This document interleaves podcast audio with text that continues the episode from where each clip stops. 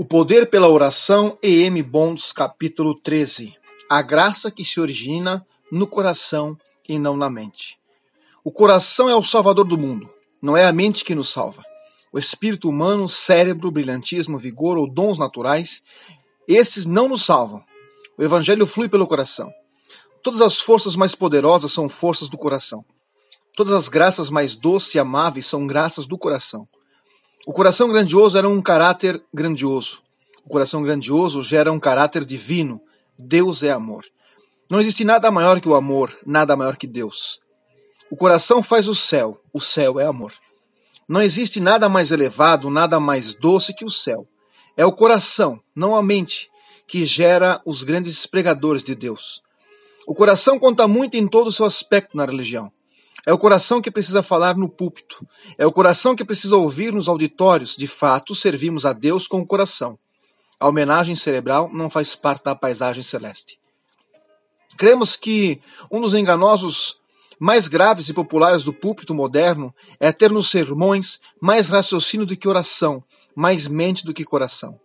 O coração grande gera grandes pregadores. O coração bondoso gera pregadores bondosos. Uma escola teológica que alarde e cultive o coração é o, é o desiderato de outro evangelho. O pastor ata seu povo a si mesmo e governa o seu povo com o coração. Eles admitem seus dons, podem sentir orgulho da sua capacidade, podem sentir o efeito da duração dos sermões, mas a fortaleza de seu poder é o coração. Seu centro é o coração. O seu centro, o seu cetro, é o amor. O trono do seu poder é o coração. O bom pastor dá a vida pelas ovelhas. A cabeça nunca gera mártires. É o coração que se rende à vida de amor e de fidelidade. É preciso muita coragem para ser um pastor leal, mas só o coração pode suprir esta coragem. Os dons do espírito humano podem ser valorosos, mas são os dons e a genialidade do coração, não os dons do intelecto. É mais fácil encher a mente do que pregar o coração. É mais fácil fazer do sermão celebrar do que um sermão que toque o coração.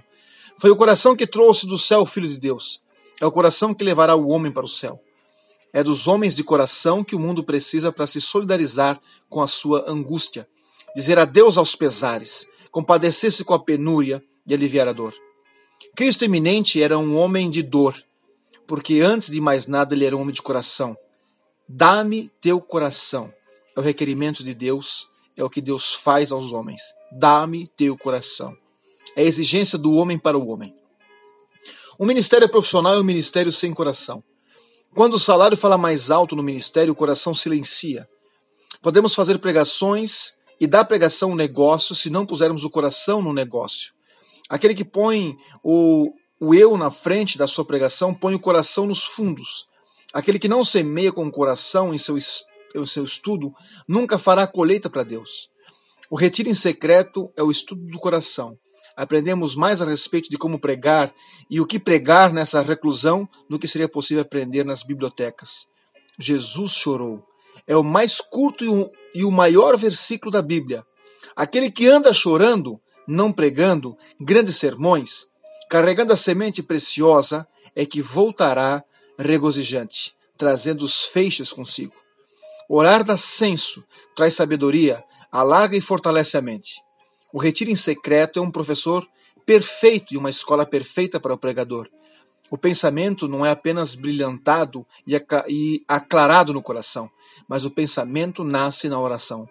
Podemos aprender mais em uma hora de oração, quando realmente oramos, do que em muitas horas de estudo. Há livros no retiro em secreto que não podem ser encontrados e lidos em lugar nenhum. Há revelações que são feitas no retiro secreto que não são feitas em nenhum outro lugar. Poder pela oração de E.M. Bonds.